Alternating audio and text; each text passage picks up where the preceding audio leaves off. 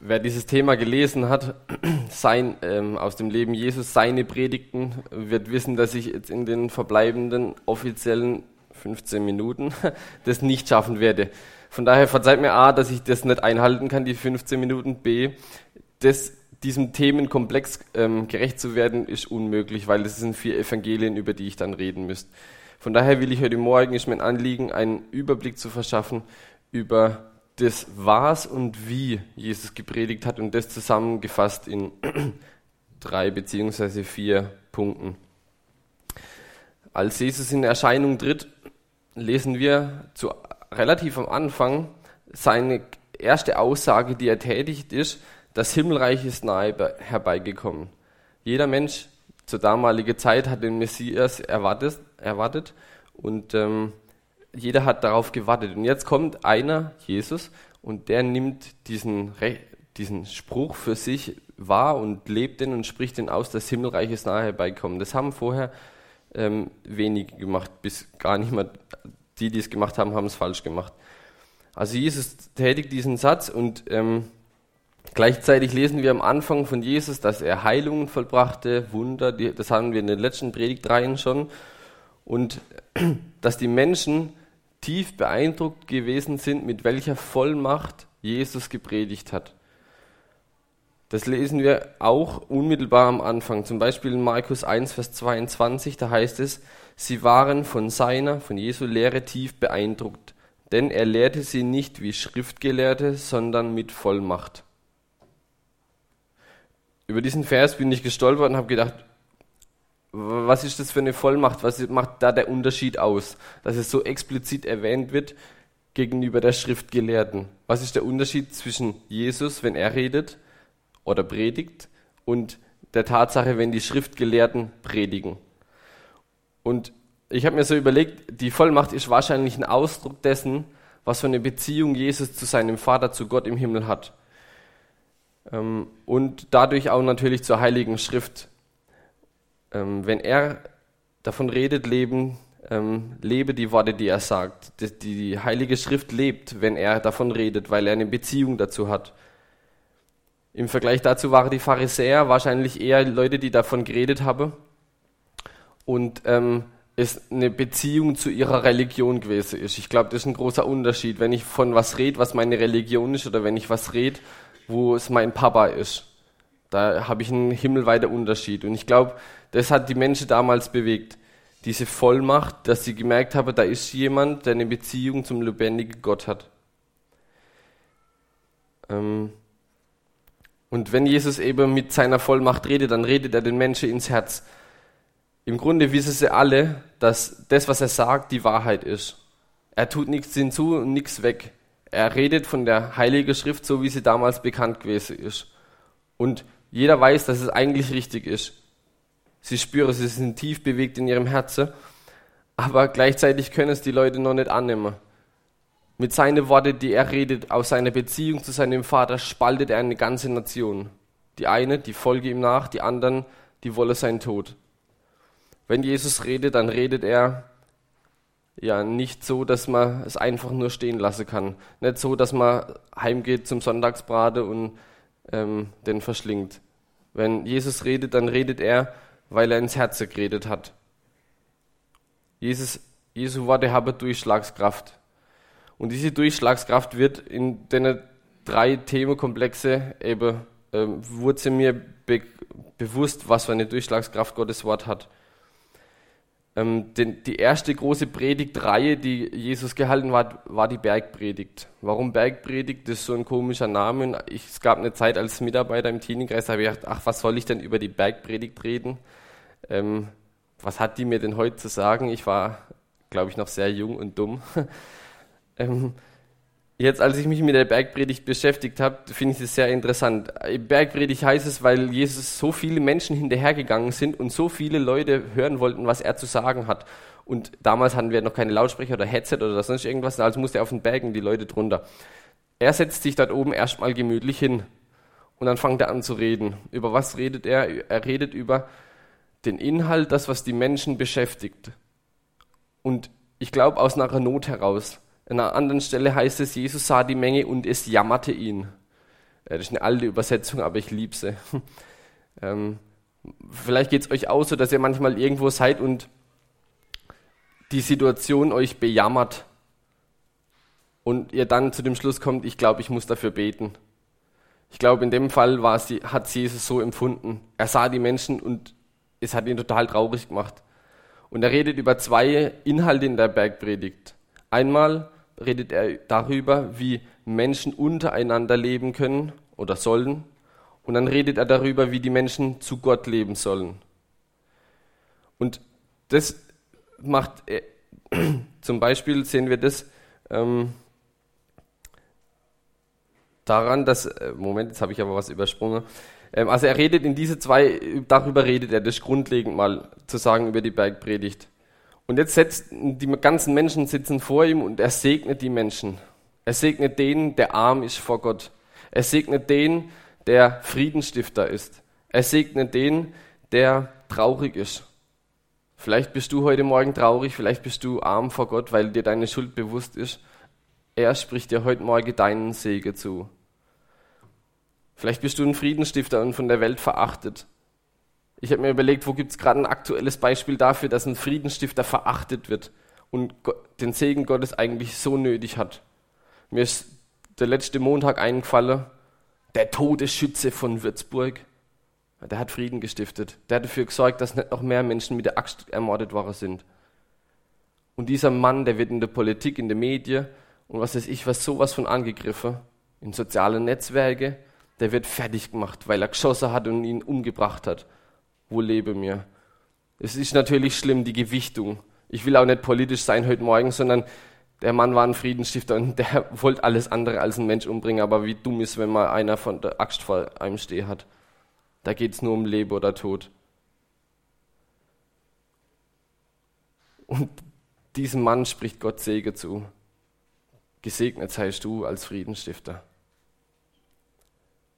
So waren, hat er die Predigt angefangen und im nächsten Moment gibt Jesus den Zuhörern eine Identität.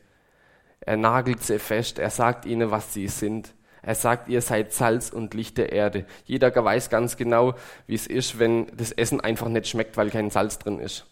Es schmeckt zu mehr. Oder wie trostlos es ist, wenn eine Winterabend, eine Winternacht ohne Licht abläuft. Und Jesus nimmt diese zwei damalige Luxusgüter und redet zu ihnen und sagt, ich will, dass ihr Salz seid. Ich will, dass ihr einen Geschmack in die Welt hineinbringt.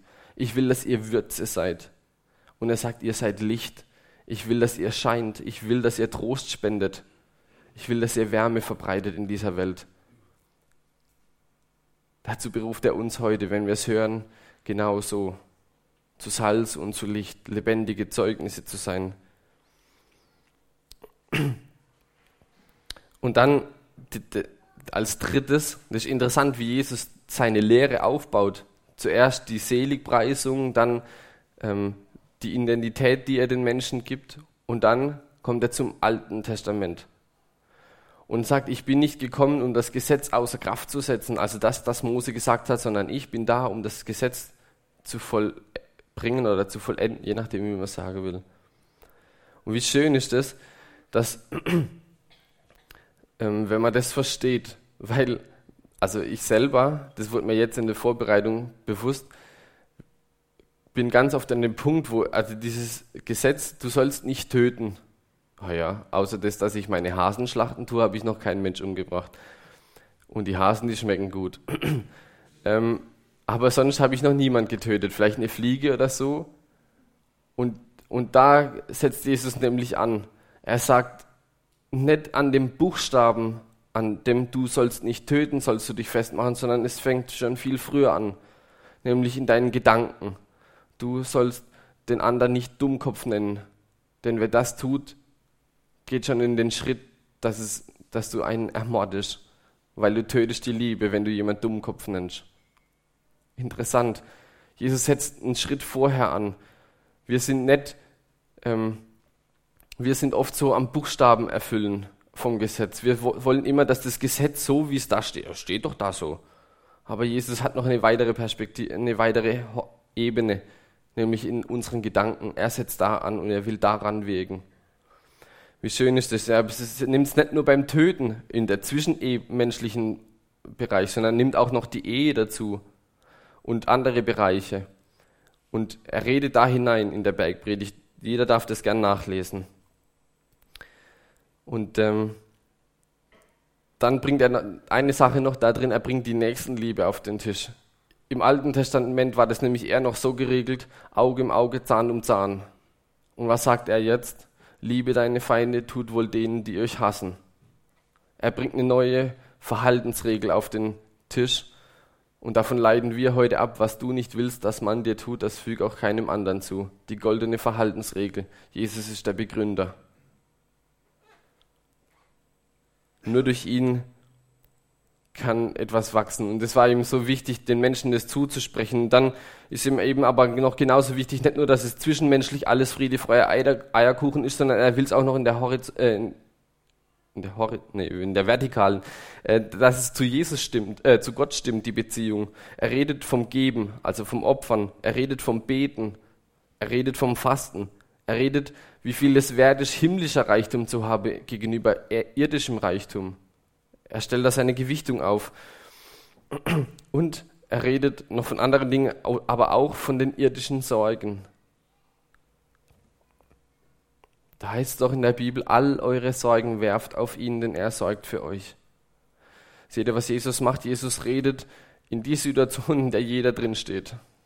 Wie oft bin ich dabei, einen Mensch zu verurteilen und ihn Dummkopf zu nennen? Wie oft bin ich dabei, Ehe zu brechen, aber in, nicht im Praktischen, sondern in den Gedanken? Wie nahe liegt es da an einem Menschen, sowas zu tun? Und dann redet er von den göttlichen Perspektiven, wo ich auch immer wieder fall. Und von den Sorgen, wie oft kämpfe ich mit mir selber. Ach, wie, wie bescheiden wir doch sind, wir Menschen, dass wir immer unsere Sorgen mit uns selber klar machen wollen. Wir wollen immer kämpfen, immer mit uns selber klar machen. Wie oft höre ich in meinem Beruf, dass ich bin ein Mensch, der das mit sich selber klar macht. Und das höre ich auch unter uns Christen.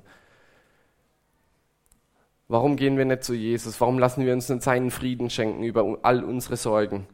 All eure Sorgen werft auf ihn, denn er sorgt für euch. Was für eine Zusage ist es, dass der König der Himmel und der Erde sich über eure Sorgen annimmt und er sagt, ich kümmere mich um dich, um dein Anliegen. Ganz egal, was es ist. Du musst mich nicht bejammern, du darfst mir einfach sagen und ich kümmere mich drum. Sei doch nicht so kleingläubig. Wenn du mit mir redest, ich hab was, ich habe was in der Hand, ich will, dass du es mir sagst und ich, und ich werde mich um dich kümmern. Ich möchte ein Beispiel dazu geben, dass es nicht so theoretisch ist, aus meinem Leben. Ich ziehe weg, ich ziehe 100 Kilometer weg und ich habe hier, Gott hat mir gesagt, ich soll hier eine Sportschule aufbauen. Ich habe letztes Jahr im September angefangen mit vier Schülern und Gott hat eine wundersame Vermehrung gemacht. er hat verzehnfacht. Und jetzt ziehe ich weg und ich frage ihn, Gott, willst du, dass ich weitermache? Und er sagt, ja. Und das hat er ganz deutlich gesagt. Er hat mir nämlich nochmal 20 Leute draufgesetzt. Ich gebe dir Kapital, bitte mach's. Und wisst ihr, was er zum Ende vom Schuljahr macht? Oder erlaubt? 50 Prozent, nein, über 50 Prozent meiner ganzen Mitglieder machen, fliegen weg. Und jetzt habe ich noch 50, unter 50 Prozent von dem Kapital, das ich sonst habe. Das macht Zeugen. Und wisst ihr, Jesus lehrt mich im Moment wieder ganz neu für jeden Einzelnen zu beten. Nicht um des, des Geldes willen, sondern um des Menschen willen.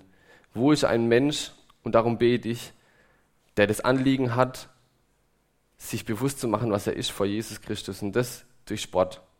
Das ist mein Auftrag. Und ich erlebe, dass Jesus Punkt für Punkt wieder einzelne Leute bringt. Nämlich die, die es auf, dies, dies nötig haben. Ich brauche nicht die große Masse, ich will die, die es brauchen.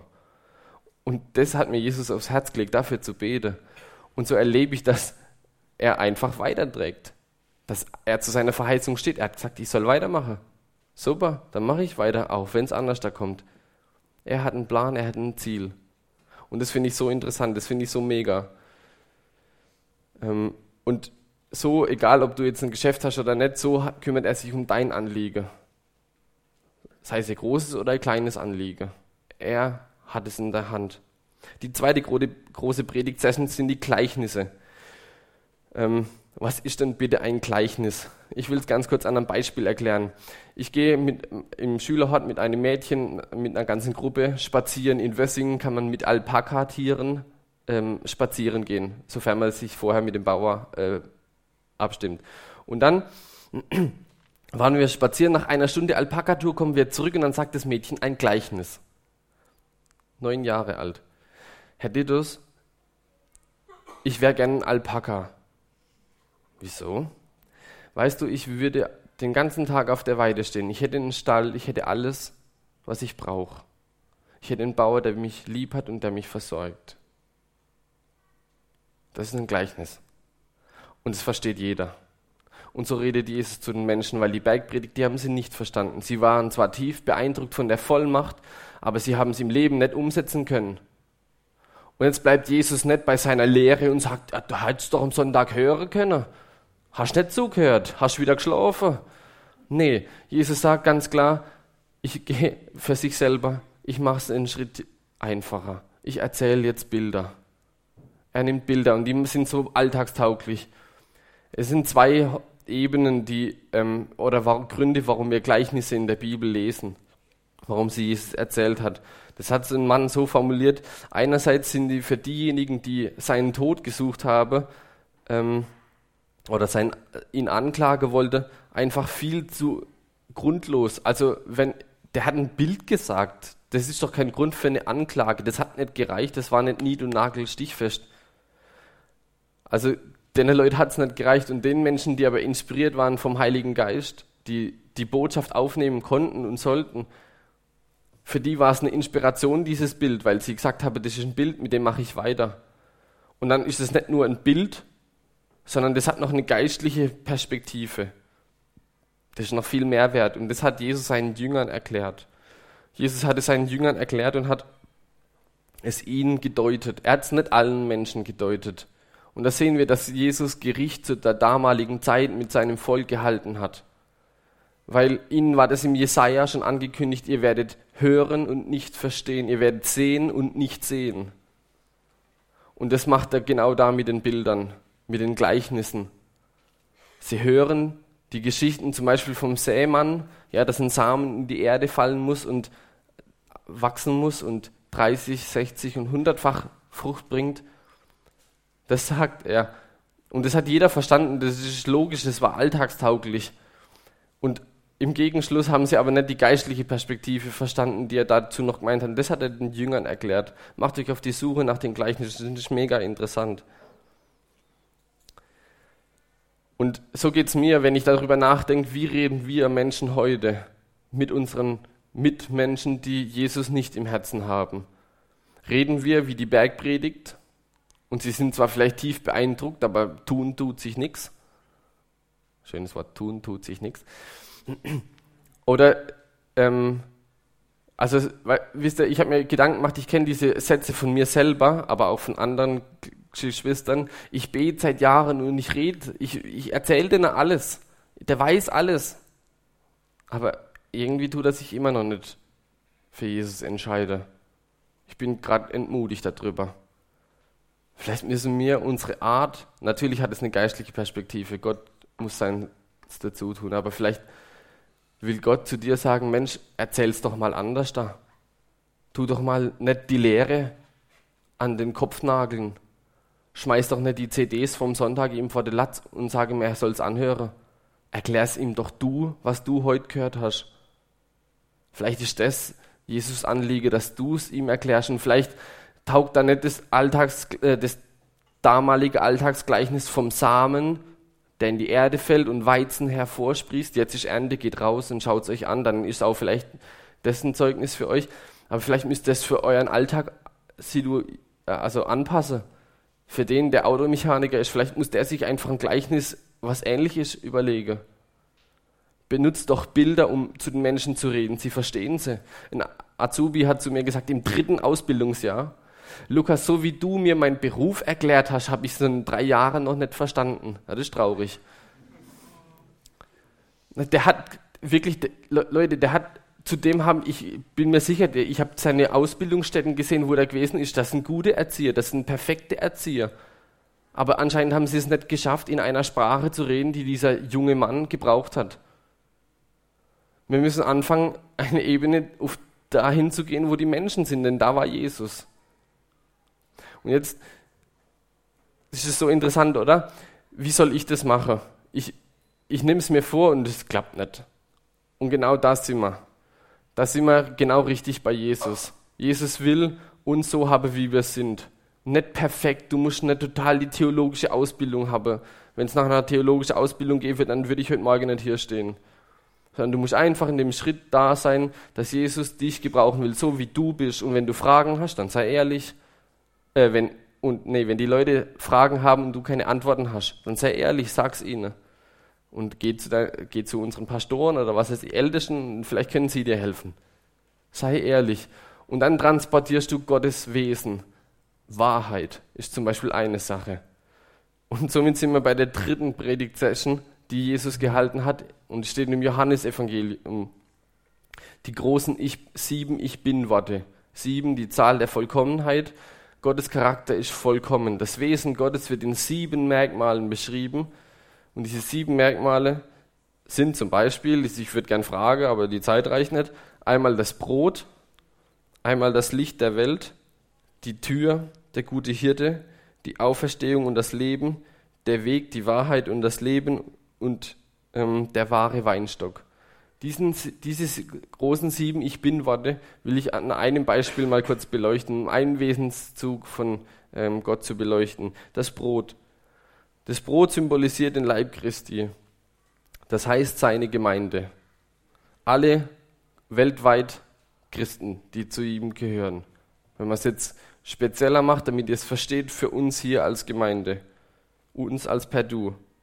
Wir sind ein Teil des Brotes. Das Brot kann nur als Ganzes gebacken werden. Es kann nicht aus dem Ofen genommen werden und sagen, ja, das ist der Teil, das ist der Teil, das ist der Teil unserer Predigt, äh, unserer Gemeinde.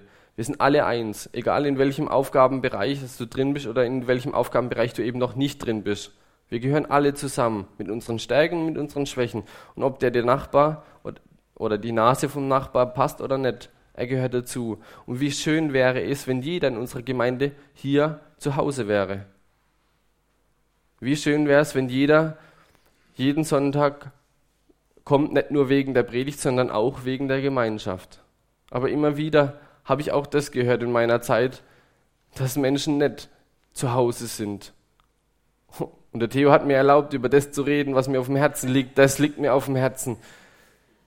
Es kann nicht sein, dass jemand zehn Jahre bei uns in die Gemeinde geht und immer noch nicht zu Hause ist.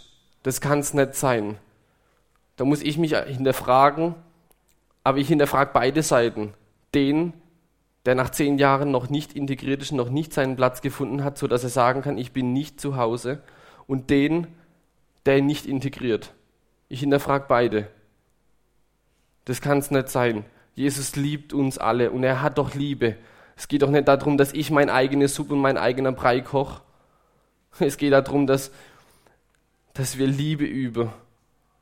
Und da dürfen wir auch hinfallen, da dürfen wir auch Fehler machen, aber es ist doch der größte Fehler, unversöhnlich zu bleiben. Vielleicht sind in der Zwischenmenschlichkeit Fehler passiert, aber die, Zwischenfe die menschliche haben wir doch zum Glück auch noch in Jesus, der die Brücke schlägt. Die Brücke schlägt in die Ewigkeit. Und wir leben doch nicht hier, um Menschen zu sein, um glücklich zu sein und um Reichtum anzufassen. Wir leben für die Ewigkeit. Wir sind hier, um vorbereitet zu werden für die Ewigkeit. Und dieser Blick sollte uns doch ermöglichen, über manche Fehler hinwegzusehen. Aber nicht aus einer Gesetzlichkeit, nicht aus dem, dass du jetzt das Wort wörtlich nimmst, sondern aus dem, dass es ein Herzensanliege ist, dass es von Gottes Geist bewirkt ist, dass Gottes Geist ist, ist der das möglich macht und der ein Aufstehen, ein Gehen, ein Fallen, ein Aufstehen, ein Gehen und ein Fallen und das jedem verzeiht. Jesus verzeiht uns, dann dürfen auch wir Menschen uns gegenseitig verzeihen. Das ist so schön, dass ähm, das nicht aus uns heraus passieren muss, sondern aus dem Wille Jesu. Ich darf gehorsam sein und ich darf sagen, ja, ich möchte auch da um Vergebung bitten, wo ich manchen Menschen falsch begegnet bin. und manche Menschen vielleicht verurteilt habe, in meine Gedanken oder tatsächlich. Es tut mir leid und ich bitte um Verzeihung. Ich habe das gerade die Woche im Geschäft machen müssen. Ich habe mich da auch dort verabschiedet und ähm, mir ist zu Ohren gekommen hinterher, dass ich eine Kollegin total beleidigt habe. Und es war mir nicht bewusst. Wir müssen es nicht nur hier machen unter uns als Gemeinde, sondern wir müssen es transportieren für die Welt. Denn an der Liebe untereinander wird die Welt erkennen, dass Christus der Retter ist. Wir sind das Zeugnis für die Welt.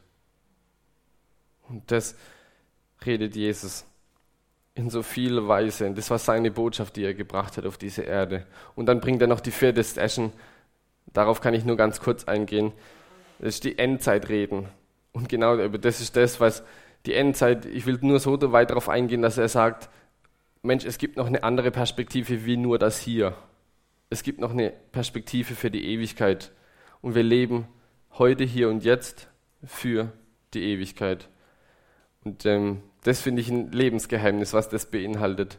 Im Hier und Jetzt zu leben, aber für die Ewigkeit. Das heißt nicht, die Zelte abzuschlagen. Das hat man im AB-Verein auch schon gemacht vor ein paar Jahrzehnten. Man hat die Zelte abgeschlagen hat gedacht, ah, Jesus kommt bald und da brauche ich jetzt nicht mehr mehr machen. Und man hat vergeblich gewartet. Wir sind heute noch da und zum Glück habe es Leute gegeben, die wieder aufgestanden sind und weitergemacht haben. Im Hier und Jetzt zu leben, aber nicht nur, das ist nämlich die andere Seite vom Pferd, dass wir nur im Hier und Jetzt leben und die Ewigkeit aus dem Blick verlieren.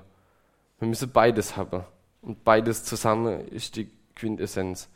Fast zusammen, die Bergpredigt erklärt die Grundlage unseres Lebens. Und wir könnten das einfach so nehmen, wie es da steht und übernehmen. Aber manche sind in ihrer Beziehung zu Gott oder zu Jesus noch nicht so tief, dass sie das auch greifen können. Deswegen geht Jesus den Weg der Gleichnisse, er erklärt es in Bilder, dass es einfach ist zu verstehen. Er geht auf dich ein, an dem Punkt, an dem du bist, und er hat Zeit, ganz viel Zeit. Er will dass du verstehst, jeden einzelnen Schritt. Und dann bringt er seine Wesenszüge, die Wesenszüge der Vollkommenheit,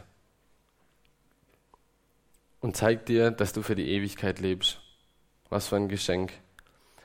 Amen.